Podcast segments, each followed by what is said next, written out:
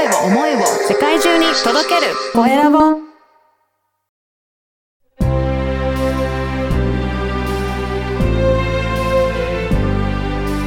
経営者の志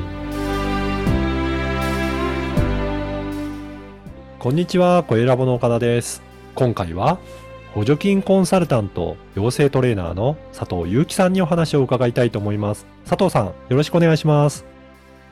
よろしくお願いいたします。まずは自己紹介からお願いいたします。はい、ありがとうございます。えっとですね、知識ゼロの事業が、えー補助金コンサルタントで年商1000万円稼ぐ5ステップっていうのを教えてます。えー補助金コンサルタント養成トレーナーの佐藤祐樹です。よろしくお願いいたしよろます。しくお願いします。これ今自己紹介いただいたんですけど、事業の方がそれだけ、あれですか、年収が上がるような、そういった方法があるんですかね？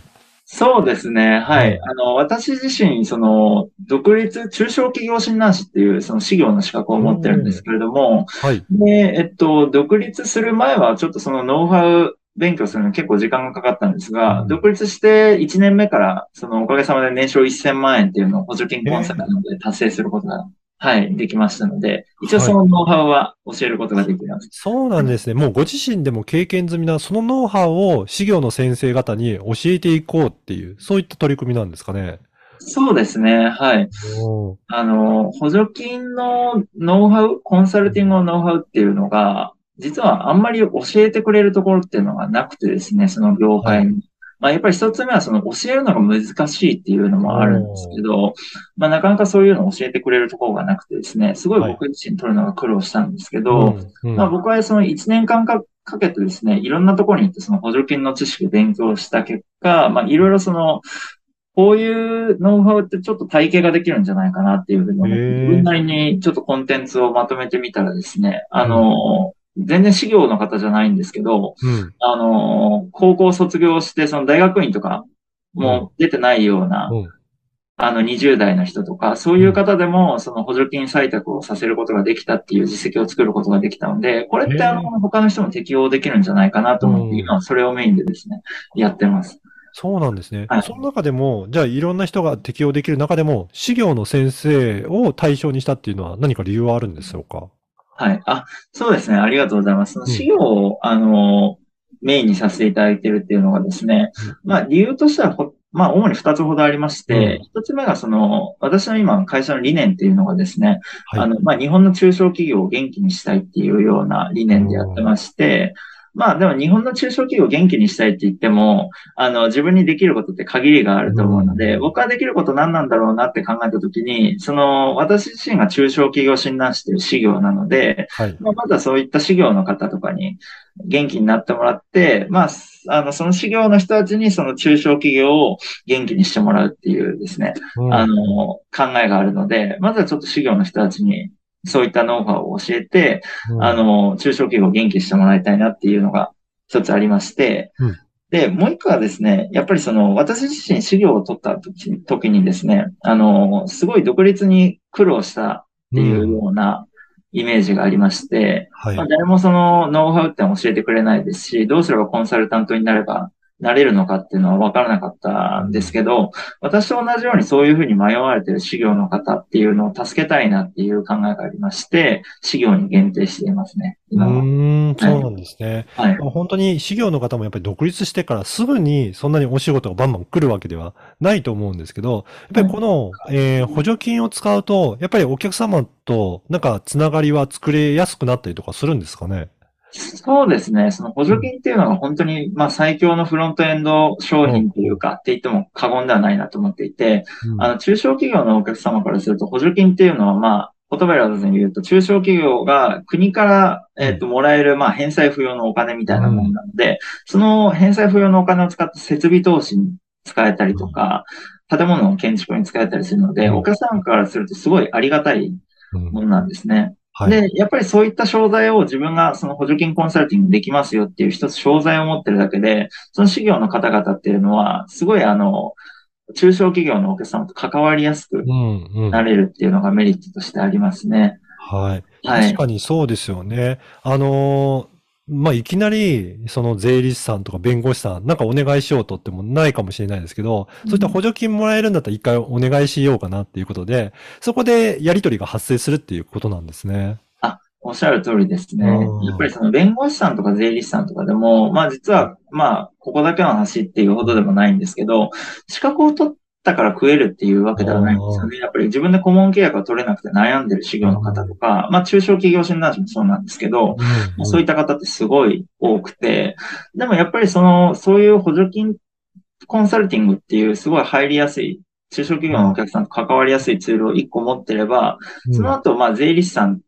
とか弁護士さんってそういうお客さんの接点が1個できるので、その後にじゃあ、この会社に法律関係なんかあったら頼もうかなとか、決算じゃあここの会社に頼もうかなっていう形になるので、ははいい、すごい入りやすくなるなとは思いますね。確かにそうですよね。一回やり取りしたことのある先生だったら、あ、こういう雰囲気の方ですごく対応も丁寧だし、いい方だったなっていうのが分かれば、またお願いしようかなっていう感じも、企業側もなりそうですよね。はい、そうですね。うんうん、そういった感じでどんどん接点を持っていってお客さんが増えていく。そのための本当にフロントエンドの商材としてこの補助金っていうのを活用したらいいんじゃないかっていう、そういったことなんですね。そうですねうん。特に補助金の場合だと、あの、中小企業の社長さんとして紹介がすごいしやすいんですよあね。やっぱり一回例えば、まあ、採択されなかったらもうちょっとそれまでで終わっちゃいますけれど、一回採択されれば、うん。あの、うちの補助金、あそこのコンサルタントにお願いして投資もらったんだよねっていうはい。まあこういう補助金もしかしたら、そこのコンサルタントをお願いしたら通してくれるかもしれないから、つなごうかみたいな感じで、他の経営者さんもつないでいただいたりとか、はいって。いう感じで、どんどん横のつながりができていくので、それを皮切りにやっぱり顧問契約を獲得するきっかけっていうのも取りやすくなりますし、なるほど。はいええあ、じゃあそういったことを学びたい、まあ、事業の先生方に、この補助金のコンサルタントのやり方を教えてらっしゃるっていうことなんですね。そうですね。はい。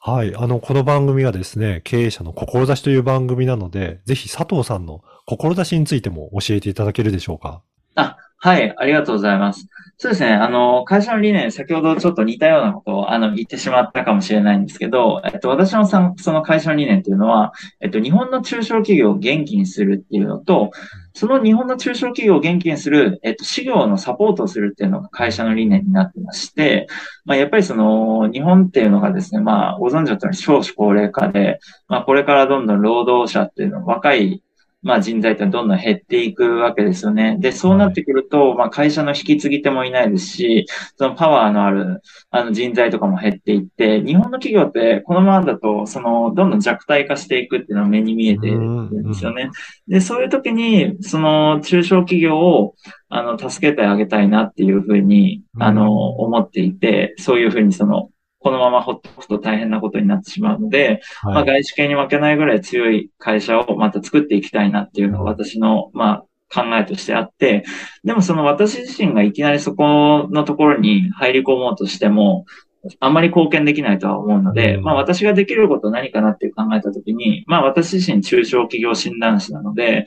まあそういった中小企業を元気にすることができる事業の事務所を僕は元気にしていこうかなっていうふうに思ってますね。なんで、まずはその補助金のコンサルタントですとか、まあ、人材採用の支援ですとか、そういったところでその補助金コンサル、あ、えっ、と、事業の支援っていうのを行って、まあ、えっ、と、日本の企業とか事業をサポートしていきたいなっていうふうに思ってます。いやー、本当にそういった同じ事業として、そういった事業さんが増えていくと、やっぱり中小企業も元気になるので、どんどん日本全体が元気になっていく。まあ、その、あの、ね、一助となっていきたいということなんだろうなと思いました。で、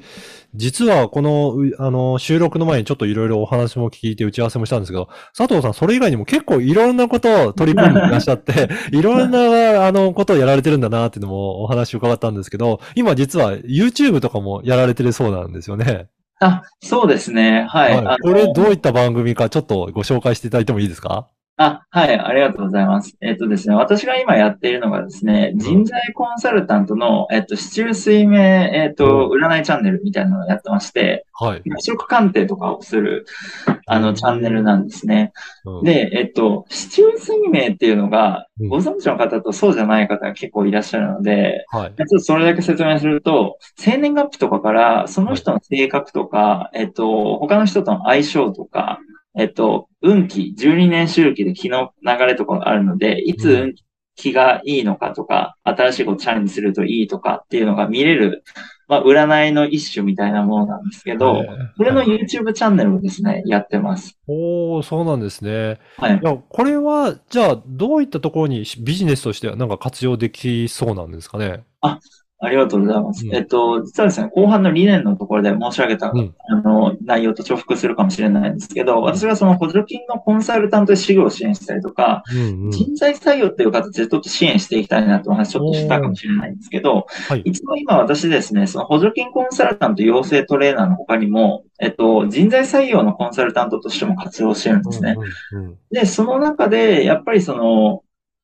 なんていうんですかね、市中水面を始めたきっかけっていうのはもう完全に趣味ではあるんですけど、まあ人材採用のコンサルとして活動していく中で、あの、私ってどういう仕事が向いてるのかなとかっていうですね、採用される側の方からの相談っていうのを結構受けたりするので、うん。まあそういう方にちょっと占いでいろいろ見たりしたら面白いんじゃないかなっていうふうに思って始めたのがきっかけですね。そこはい。につながっていくんですね。じゃあやっぱりその人材の方にもつながっていくっていうことで、本当全体的を見るといろいろなものがつながってくる。なんかいろいろ取り組みが多いようですけど、つながってくるっていうことなんですね。そうですね。いろんな肩書きがあるので、すね。は。はいい。いや、ぜひ、あの、この YouTube チャンネルのリンクも、このポッドキャストの説明欄に記載させていただきますので、ぜひ興味ある方は、あの、チェックしていただければと思います。あと、ホームページの、えーリンクも貼らせていただきますので、ぜひ、えー佐藤さんの仕事についてももっと興味あるなという方は、ぜひチェックしてみてください。はい。本日は、えー補助金コンサルタント養成トレーナーの佐藤祐樹さんにお話を伺いました。佐藤さん、どうもありがとうございました。ありがとうございました。